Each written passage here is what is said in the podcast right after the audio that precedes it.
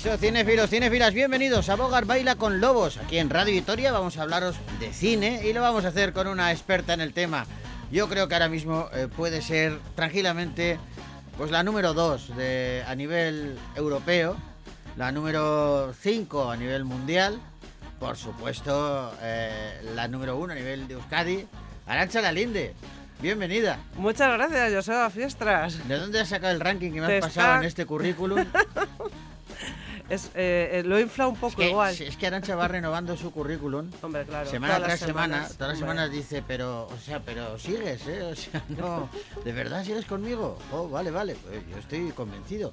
Pero, pero no, no, no deberías de inflar tanto. Eh, o sea, lo de esta semana ha sido ya un poco. Igual me he pasado un poco, ¿no? Sí, sí, porque, hombre, has tenido la modestia de ponerte eh, la número 2 a nivel europeo. ¿La 1 quién es? Eh, eh, es una chica alemana muy maja. ¿De dónde? Alemana. Alemana. Sí, ah, de Hamburgo concretamente. De Hamburgo. Muy maja. amiga tuya, por supuesto. Eh, claro. hablamos todos los días en alemán. ¿Puede ser tu mentora o, no? ¿O tú le has enseñado más a ella? A ver.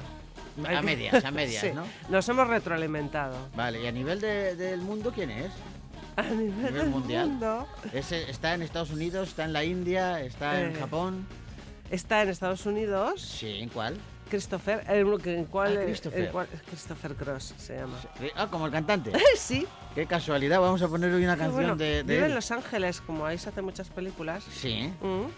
¿Pero es de Los Ángeles o, eh, Yo sé que vive ahí en Los Ángeles. Ah. ¿En qué barrio? No lo sé. A mí me, por suena que nació en Ohio. En Ohio. Y luego emigró con 12 años a Los Ángeles. Ajá. Sí, porque era muy fan de Robert Redford. Muy fan, muy fan. Sí. En su faceta como director. Sí. Más que como actor. Ajá. Y entonces se fue a, Los Ángeles a hacerle una entrevista a Robert Redford. y, Robert Redford eh, se quedó encandilado con, su sapiencia. Lo, conoces? ¿A quién? ¿A Christopher Cross? Sí. Pero vamos, por favor. Oh. Claro, yo he pues estado, vamos, anda, que no, no, no he tenido yo charlas con él Vamos. Y os felicitáis en Navidad y todo. Sí, somos de la misma quinta. ¿La misma quinta? Sí, sí, sí. Ha venido aquí, él también es de, de, mi edad prácticamente. Sí. Y ha venido un montón de veces, o sea, a comer. Venía, eh, fíjate, le gustaban mucho las manchadas del Naroki. Ah, mira. Mucho, mucho, mucho. Se entristeció cuando cerró. Fíjate, hace cuántos años nos oh, conocemos. pues hace años, sí. Una barbaridad. Pues ese es el número uno. Fíjate, lo conoces tú más sí, que sí, yo. Sí, sí, sí. Me ha preguntado más de una vez por ti.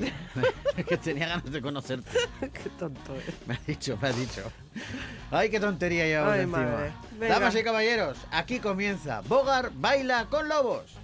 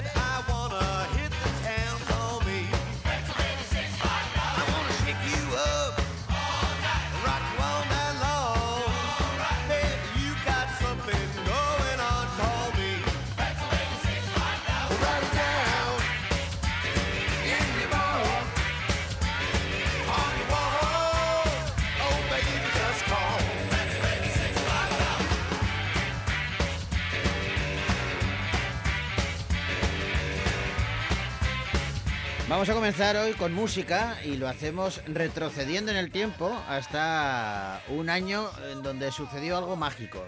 Es 2009 y en la ceremonia de la entrega de los Oscars de Hollywood eh, se reunieron en el escenario dos talentazos impresionantes. Hugh Jackman, que presentaba la ceremonia, y Beyoncé, que le acompañó en un número que de verdad eh, hay que verlo. Si no lo han visto, tienen que verlo. Hay que verlo. Es una auténtica gozada. Es un homenaje a los musicales y suena así.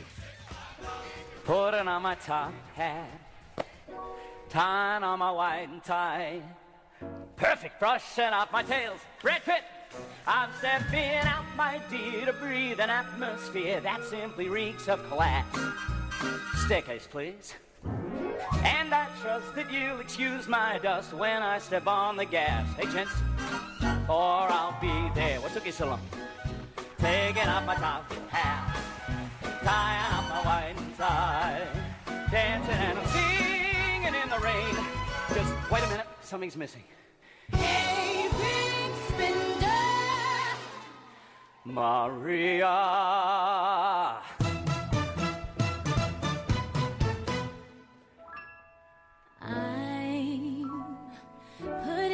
My top hat, tying up my white tie, brushing off my tails.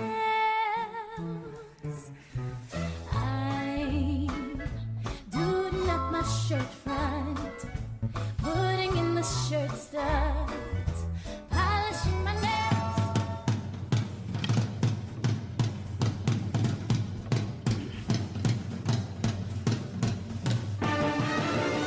I got multiplying. And I'm losing control. Cause the power you're supplying, it's electrifying.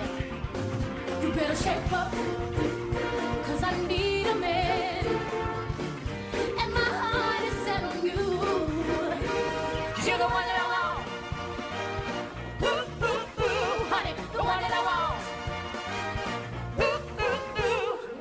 How do you solve a problem like Maria? Come on, babe, why don't we paint the town? And all that jazz. Gonna rouge my knees and roll my stockings down. And all that jazz.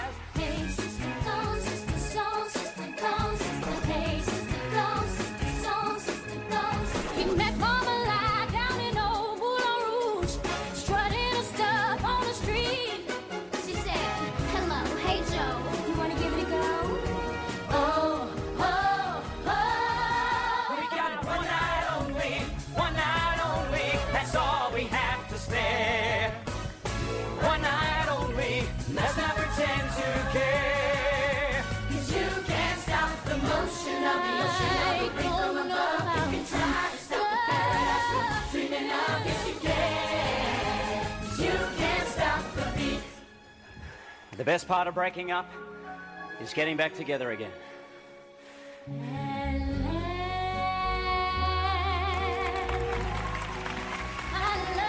It's our last chance to share the stage before we go our separate ways.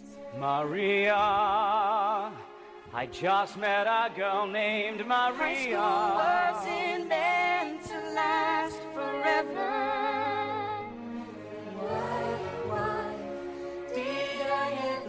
you go? Truth is, I never left you. Just one look and I can hear a bell ring. One more look and I forget everything.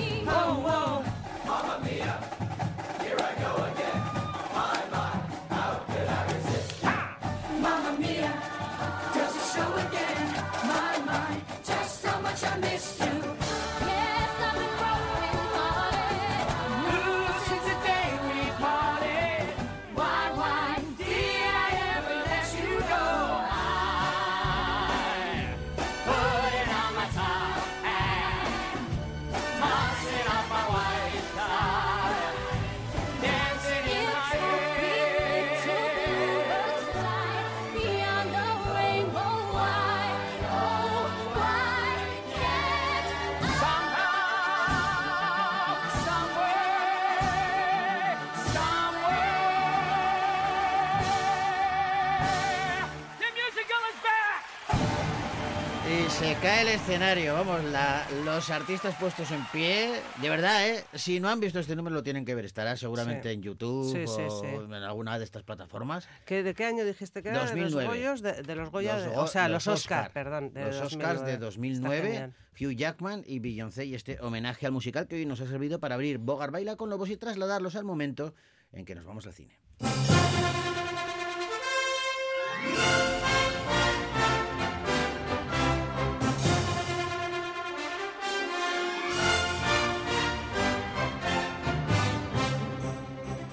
Arancha le dan miedo algunas películas. Películas en donde hay fantasmas, por ejemplo. Mm. Si hay niños que tienen Oh. poderes y, o exorcistas y todo, uy, eso te da ya. mucho canguelo. Ay, ya. los asesinos en serie y todo esto, ya tipo Bueno. Freddy Krueger, Ah, eso Jason, no. eso, es otra cosa, Sí, ¿no? Más nada. entretenimiento. Sí. Ya. Pero a que no te habías imaginado nunca que te podía dar miedo la mesita del comedor.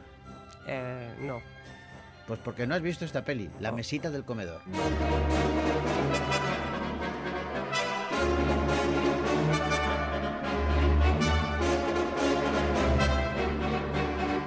Los protagonistas de la mesa del comedor no tienen la vida que soñaban cuando empezaron juntos hace varios años. Ahora que acaban de ser padres por primera vez, pues se han dado cuenta de que, de que no se quieren y que en realidad están viviendo el peor momento de su relación de amor.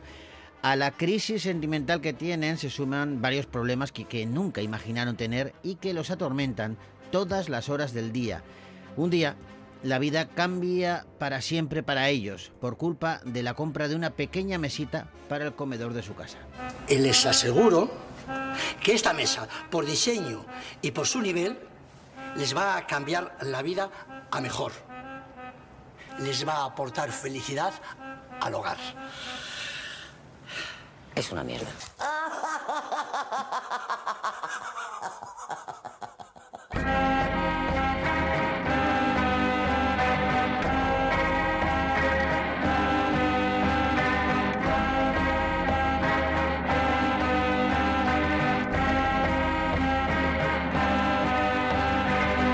¿usted nos ve felices gracias a la puta mesita? ¿Usted cree que nos está aportando felicidad?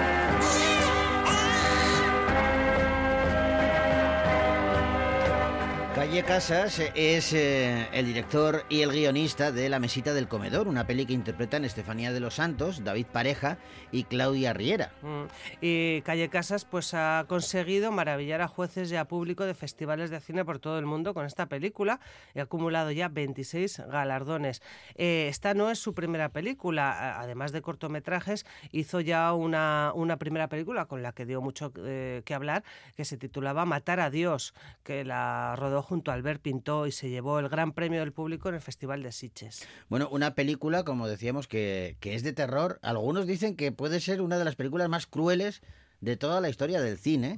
Eh, eh, y bueno, eh, no sé, queríamos preguntarle a este director, a Calle Casas, cómo surge esta película. Pues la idea surge junto a Cristina Borovia, porque nos encanta el cine de terror, el cine de género, pero realmente las películas de cine de terror hace tiempo que, no nos dan miedo.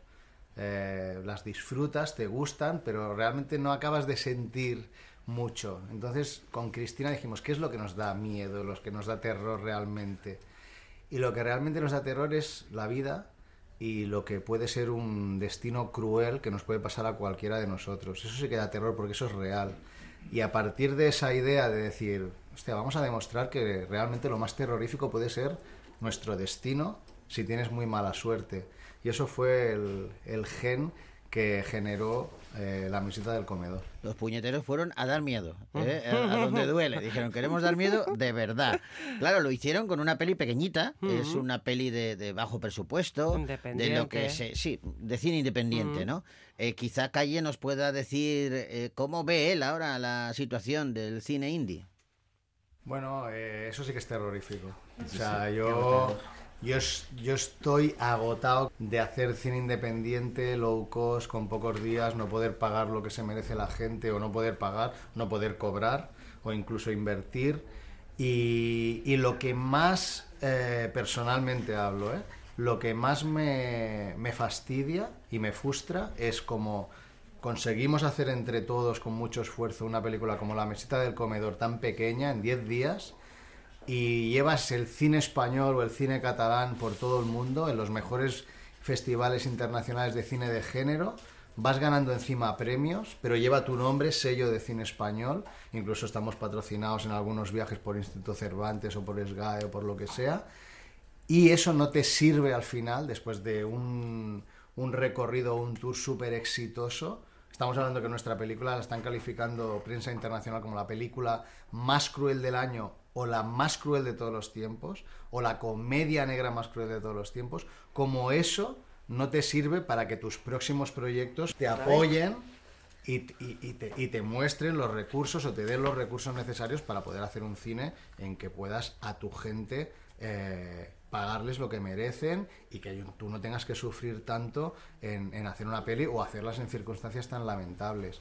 Entonces a mí sí que me gustaría que, que se abriese un poco la mente del cine español y que somos un grupo de... Yo no sé, soy yo, so- no soy yo solo, son mucha gente. Estamos haciendo cine independiente y estamos llevando el nombre del cine español a muchísimos festivales y a muchísimo público internacional de todos los putos países. Ay, de todos los países.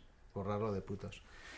Y, y eso realmente lo hablo con, con otros directores y directoras que, que estamos en ello y, y todos estamos en esa, o sea, cuando nos reunimos en alguna parte del mundo, eh, hacemos como una terapia por- común porque, Sí. porque luego aquí siempre se, se ayuda al mismo productor o a los mismos tipos de películas, a las mismas comedias blancas. España tiene Bueno. un problema gravísimo con ser tan políticamente correcta. Bueno, pues es muy claro en la reivindicación, ¿eh? es que- Eso es lo que da terror de verdad al, cineasta. Ya... Es que fíjate, la, la primera película, el primer largo que te contaba antes, Matar a Mm, Dios, Matar a que, Dios, se- sí. que ganó Gran Premio de- del público en Sitges, tenía más presupuesto que esta segunda que ha rodado y fue por todo el mundo también. Fíjate que en aquella eh, los actores los contrataron por Facebook, eh, solamente rodaron en 21 días, prácticamente casi Aquí ha nadie dicho- cobró. creo que ha dicho en Y 10 días. Y en esta, sí, sí, porque tenían el apartamento de una amiga que le dijo la amiga, vale, os lo dejo, pero solo un mes. Pero claro, entre que montas, no montas, no sé qué, en 10 días lo tuvieron que, que rodar. Tenía menos presupuesto que el anterior. Bueno, y le ha salido una peli que, que de verdad ¿eh? está recibiendo unas críticas muy, muy buenas eh, a nivel de género de, de terror, de suspense. No sé si de tanto de terror puro y duro como de, de suspense, de angustia. Sí. Es una película que te angustia Sí. mucho. Y él lo avisa, ¿eh? Eh, eh, y dice que hay amigos que a los que se lo dijo, eh, va, no será para tanto. Y salieron diciéndole, sí, sí, sí, sí es, sí es. En fin, podéis comprobarlo vosotros y vosotras mismas ya en los cines de aquí, porque La mesita del comedor es una peli que se ha estrenado ya en los cines de Victoria Gasteiz.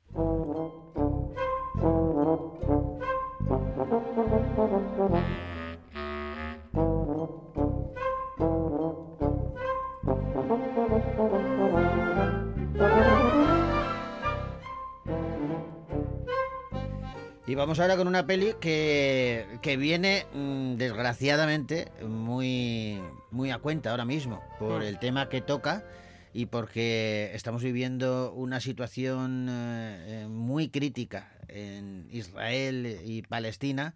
Y bueno, todo tiene un porqué, todo tiene una historia detrás y Golda es eh, quizá una película que puede ayudarnos a, a entender más cosas, por lo menos eso es lo que pretenderá.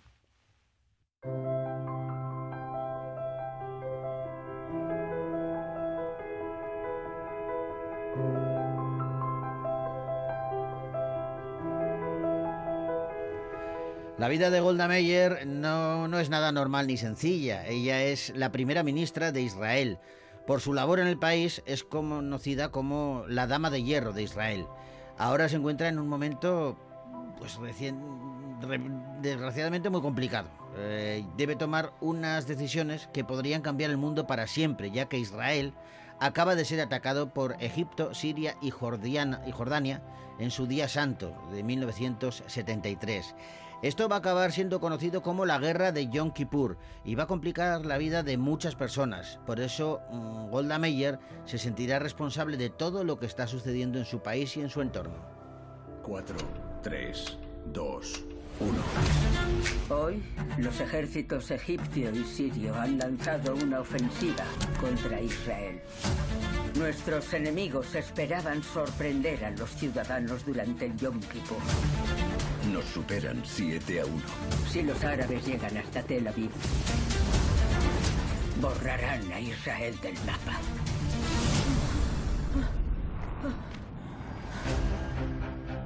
En mi época recibían de pie al primer ministro. Henry Kissinger al teléfono. Recuerda que primero soy americano, segundo secretario de Estado y tercero soy judío. Se te olvida que en Israel leemos de derecha a izquierda. Al pueblo americano les saldrá muy caro apoyar a Israel. Si es necesario, lucharemos solos. Nuestros soldados del canal están rodeados. Rescata a esos chicos. Podría ser un desastre. Si los americanos nos echan a los leones, no quiero que me cojan con vida. Los egipcios han lanzado... Madre mía, con el lío que hay ahora mismo Mm. en toda esa zona, eh, siempre viene bien eh, una película que te pueda ayudar por lo menos a entender algo. Luego cada uno que saque su propia lectura y sus propias Eso es. opiniones. Guy Natif es eh, quien dirige Golda. Y lo que nadie puede dudar es eh, de la reparto. profesionalidad de Helen Mirren, Hmm. que es quien encarna a la primera ministra de Israel y lo hace con una soltura y una maestría impecables. Junto a ella están eh, Camille Roti o Rami Heuberger, entre otros. Y Liv Schreiber, que hace eh, de Henry Kissinger, eh, te gusta mucho porque era el protagonista de Ray Donovan. De Ray Donovan, sí. Esa serie que... De Henry Kissinger, voy a abrir, a veces hacemos esto, abro paréntesis Abre ahora, paréntesis. ¿vale? Estamos hablando de Golda, la peli, Sí. pero ha salido Kissinger, que es uno de los protagonistas, Henry Kissinger, de, de esta película. Bueno, pues es que eh, estoy viendo un documental que hay en Movistar ahora mismo, se titula Matar al presidente, Ah, eh, sobre el atentado de Carrero Blanco y el asesinato y, y- y- y- y madre mía, sale Kissinger. no digo mía. más, no quiero desvelar No nada. digas más. No quiero desvelar, pero madre mía, ¿eh? bueno, Yo me acerqué a él pensando, bueno, pues va a ser cómo elaboraron eh, ese atentado, eh, todo lo que hubo detrás, pero es que detrás hubo millones de cosas que yo desconocía absolutamente y me imagino que la mayoría de los espectadores. Cierro paréntesis, volvemos a Golda. Vale.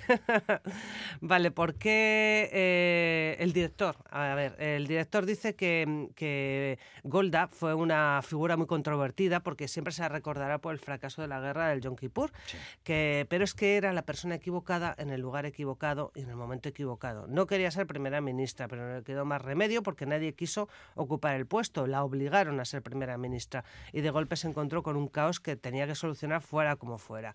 El director es israelí, nació en Israel precisamente el año de la guerra de Yom Kippur y su madre le llevó a un refugio mientras su padre se iba a luchar.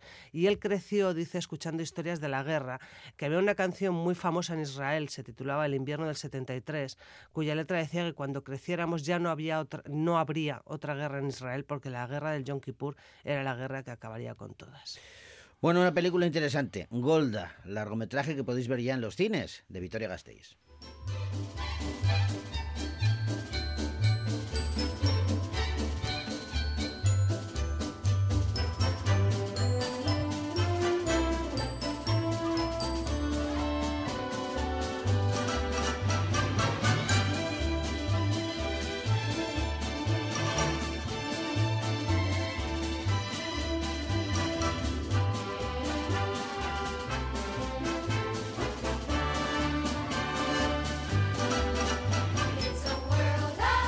Continuamos repasando los estrenos cinematográficos que han llegado a las pantallas gastistarras, pero antes vamos a hacer una paradita musical.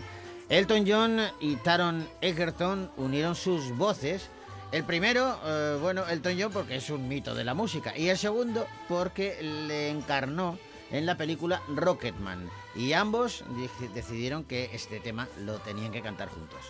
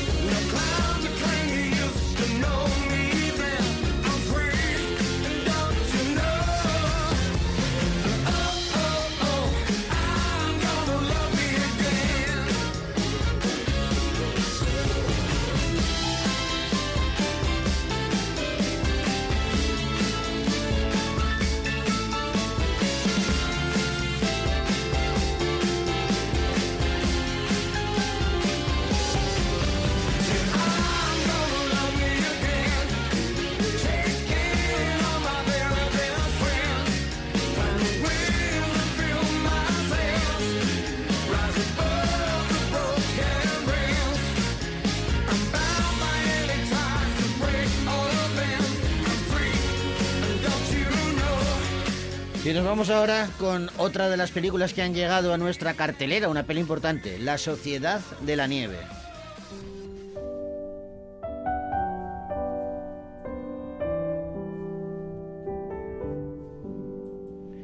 En 1972, un equipo de rugby se dirige hacia Chile a través del vuelo 571 de la Fuerza Aérea Uruguaya, un avión que estaba lleno hasta la bandera. Este aeroplano se estrella de manera inesperada en pleno corazón de los Andes. Solo 29 de sus 45 pasajeros consiguen sobrevivir al accidente. Su supervivencia final dependerá de, de medidas extremas que tendrán que tomar ya que se encuentran atrapados en uno de los entornos más hostiles e inaccesibles del planeta.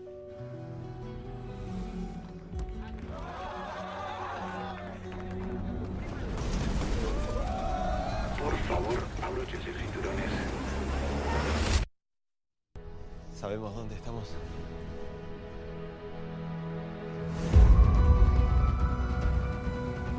Mírame a los ojos. Mírame a los ojos. El avión no se ve. Y aunque pasen por encima nuestro, no van a ver.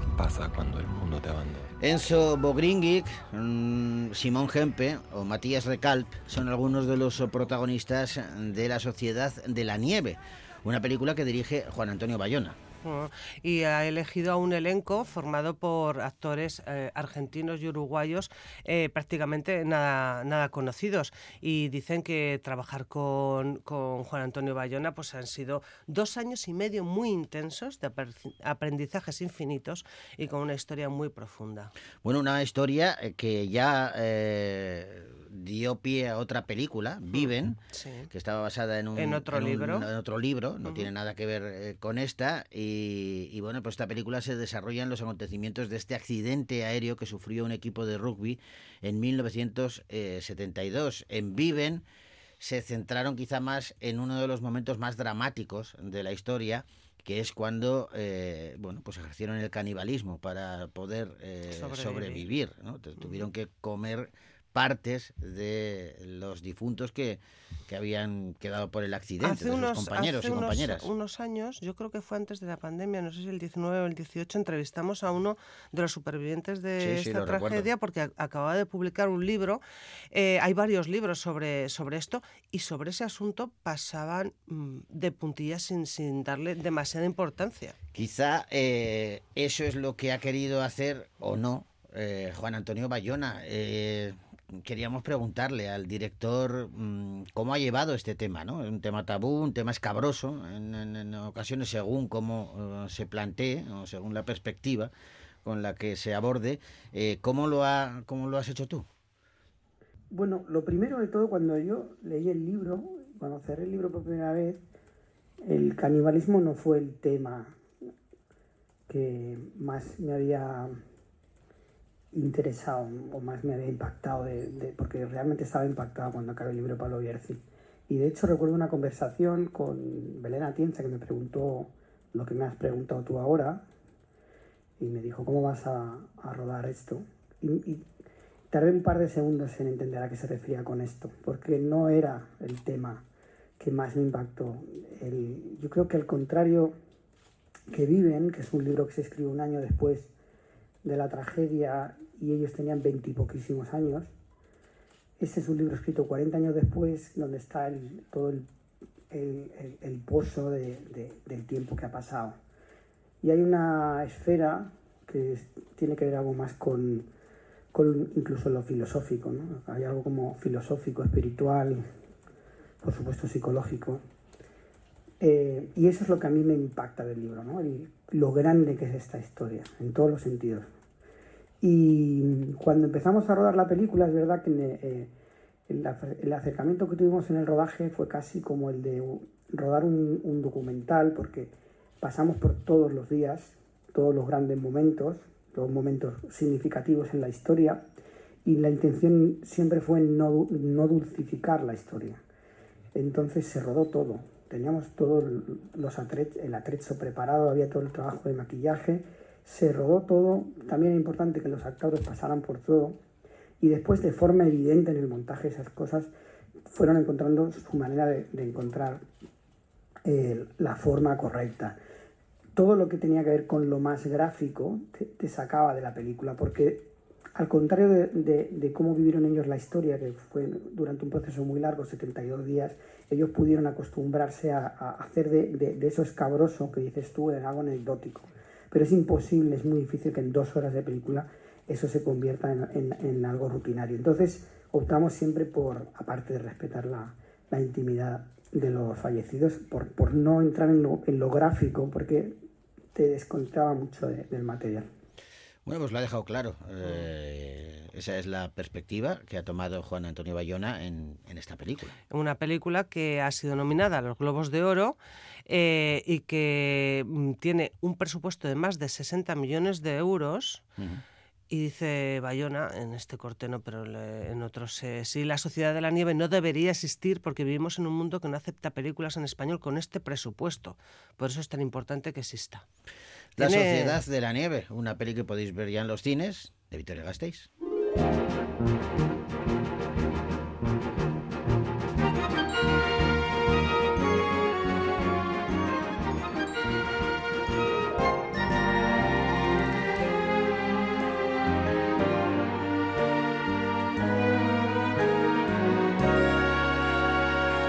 Y ahora vamos con una que retrocede aún más en el tiempo. Se titula La sombra de Caravaggio.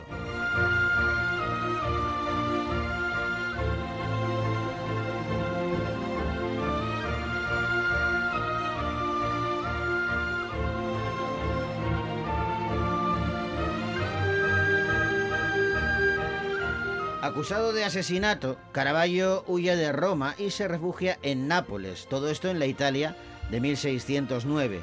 Apoyado por la poderosa familia Colonna, el artista intenta obtener el perdón de la Iglesia para regresar a Roma. El Papa decidió que un inquisidor investigara al pintor, cuyo arte se consideraba subversivo y contrario a la moral de la Iglesia. A pesar de ello, el Papa Pablo V sopesa si concederle o no el perdón por haber asesinado al proxeneta y mercenario Ranuzio Tomasoni. Me han ordenado arrepentirme. Pero no sé de qué tengo que arrepentirme. Y no quiero hacerlo. La iglesia no está lista para esto. Os he convocado en secreto para indagar acerca de ciertas pinturas que ofenden las representaciones sagradas en nuestras iglesias romanas. Caravaggio, un pintor excelente. Y que hace cuatro años fue culpable de un grave crimen. Mató a un hombre. ¿Por qué te importan estos pobres desgraciados? Quiero guardarlos aquí. Amaba pintar la realidad. Meretrices, bandoleros. El dolor de la humanidad. No puedo, ¿me esperan? Soy yo quien os espera. Michel Plácido y Sandro Petraglia son dos guionistas de La sombra de Caravaggio, una película que dirige el propio Michel Plácido y que cuenta en su reparto con Ricardo Escamarcio, Luis Garrel o Isabel Huppert. Entre otros, sí. Pues eh, las controvertidas obras de arte de este pintor, de Michelangelo Merisi, eh, llegaron a causar a- al artista muchísimos problemas en su época, ya que se servía de prostitutas, mendigos, desarrapados, eh, para ponerlos como modelos de sus obras de, de arte. Y, y, bueno, pues eh, esto. Esto y- no- y- no gustaba a los- a la esto no nobleza, gusta- ¿no? no, ni a los curas. Y esto, unido a su enigmática muerte, pues ha servido al, al director para hacer esta película. La sombra de Caravaggio, una película que podéis ver ya en los cines de Victoria Gasteiz.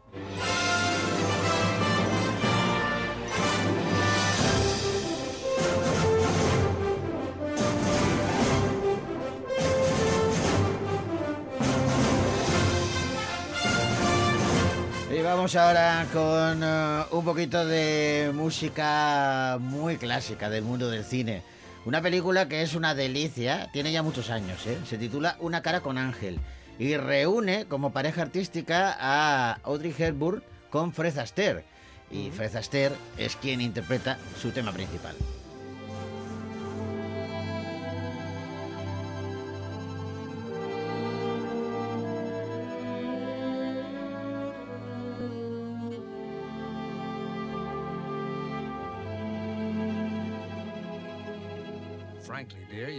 Modesty reveals to me Self appraisal often makes us sad. And if I add your funny face appeals to me, please don't think I've suddenly gone mad. You have all the qualities of Peter Pan. I'd go far before I'd find a sweeter Pan. I love your funny face. Your sunny, funny face. For you're a cutie with more than beauty.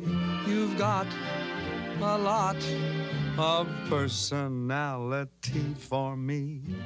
You fill the air with smiles for miles and miles and miles. Though you're no Mona Lisa, for worlds I'd not replace your sunny, funny face.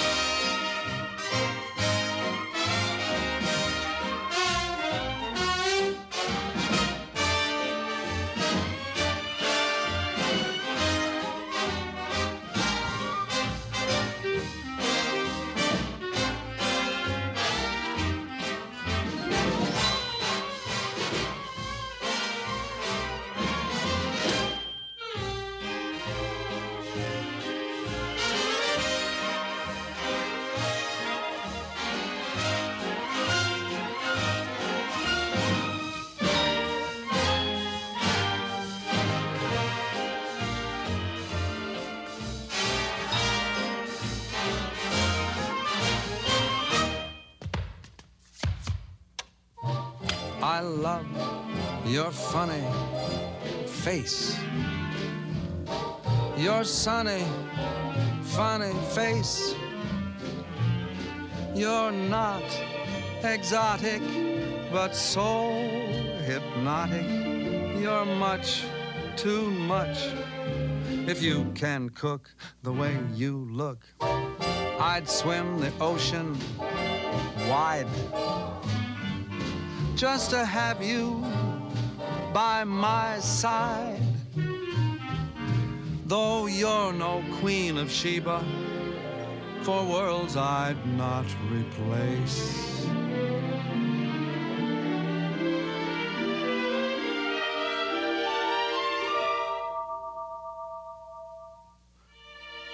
Your sunny, funny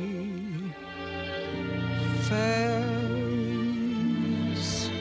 Anda que el directivo que le dijo a Fred Astaire que no, que no, que no iba a tener carrera, que no, yo, con esta pinta tú no cantas ni bailas ni nada. Madre mía, madre mía. Fred Astaire que parecía que tenía alas en los pies.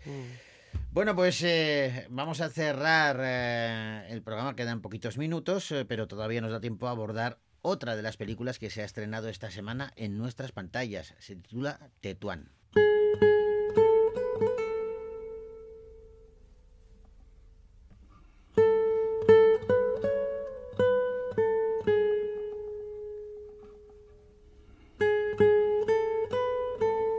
Irache Fresneda cierra aquí su trilogía del registro junto con eh, Irrinchi Aren Oyartzunak y Ru- Lurralde Hotzat, elaborando una, una obra coral, una obra muy personal y abierta que tiene una estructura pues prácticamente de road movie y que viaja en este caso desde Tetuán hasta Euskadi siguiendo los pasos de su padre.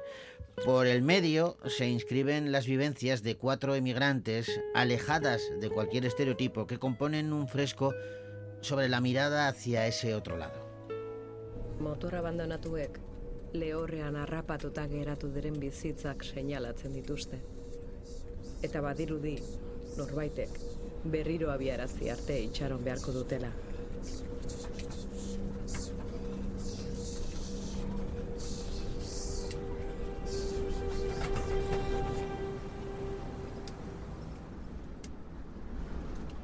Un documental elaborado con mucho cariño, eh, con mucho tesón y con, bueno, pues ese carisma que tiene Irache Fresneda a la hora de componer esta historia, ¿no? Mm, Vamos a recordar que es vizcaína, que es doctora en comunicación audiovisual de la, de la UPV. Y dice ella que los temas sobre los que investiga acaban siendo convertidos en película por su parte. Bueno, pues en esta ocasión eh, la historia parte de la historia de su padre, Carmelo Fresneda, eh, mm, porque es apasionante. Él nació en Almería y creció en Tetuán cuando era la capital del protectorado español de Marruecos, en plena dictadura franquista. Intentó huir de la España del momento, pero acabó emigrando a Euskadi, donde trabajó de mecánico de- en la construcción y perdió los dedos de la mano en un accidente. Eh, con esta película pues se habla Irache Fresneda, entre otras muchísimas cosas, también de eso, de la migración. Bueno, pues eh, tiene muy buena pinta el documental Tetuán, una peli que podéis ver ya en los cines de Victoria Gasteiz.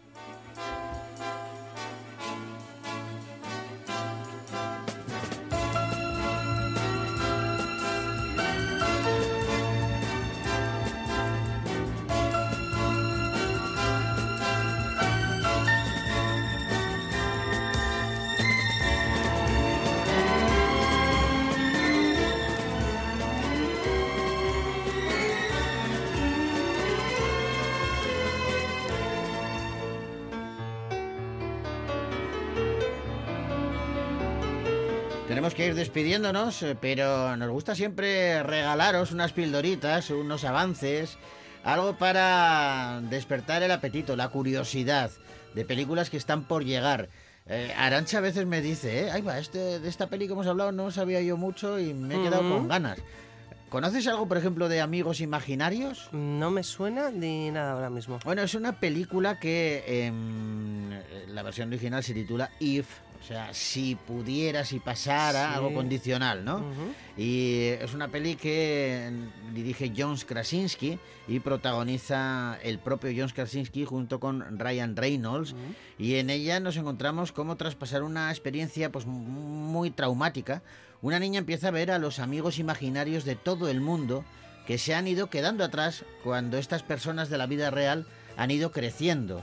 Eh, es una película de- bonito, de, ¿no? fantasía y tiene muy buena pinta. Hola. Vaya, mira quién es. Es perfecta para mí, te lo prometo. ¿Ella puede verte? Estaba a punto. ¿Qué haces? No lo hagas. Blue. No, no, no. No, no, no.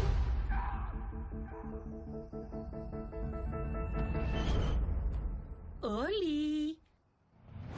Vaya por Dios. Esto es súper emocionante. ¿Qué está pasando? Es una pregunta perfectamente comprensible. Soy un Ami, ¿qué? ¿Lo pillas, amigo? ¿Imaginario? Nuestros niños se han hecho mayores. Pues necesitamos niños nuevos. Podrías salvar a todos. ¿Todos quiénes? Y no digas a mis. Por favor, deja que lo suelte o lo mismo explota. Vale. Tiene buena pinta, ¿eh? Amigos Sí. imaginarios. Además están por ahí Steve Carrell y Luis Gossett Jr. también. O sea que el reparto es importante. Otra película que veremos el año que viene eh, se titula Menudas Piezas. Uh, de esa sí que he oído hablar. Esta es una peli española, ¿vale? Eh, nos cuenta la historia de Candela. Ella, ella pensaba que este, bueno, eh, el ascensor social solo funcionaba en una dirección, la de su vida. Pero tras un traumático e inesperado divorcio, pierde su trabajo en un colegio de élite y por ello tiene que volver al barrio del que salió y pedir ayuda a su hermana y a su padre. Esos a los que llevaba bastantes años mirando por encima de- del hombro, ¿sabes? Esta mujer. Es hora de recolocar las piezas en el tablero, empezar de cero y buscar una, una segunda oportunidad. Disciplina, esfuerzo, honestidad. Valores que han hecho de mí un auténtico... ¡Hijo de gran... ¿Quieres que renuncie a todo? Yo renuncio a mandarte a la cárcel, quid pro quo.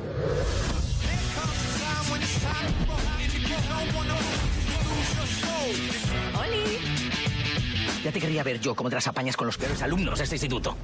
Everybody wanna walk like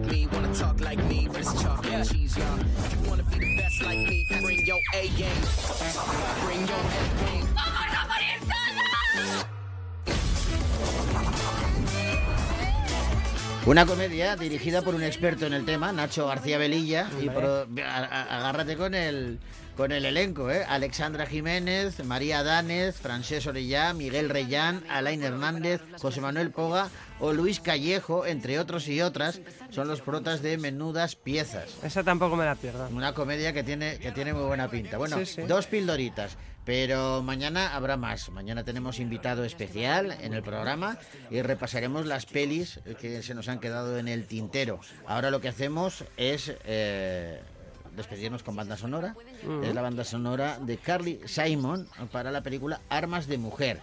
Con ellos decimos Viar Arte. Hasta mañana.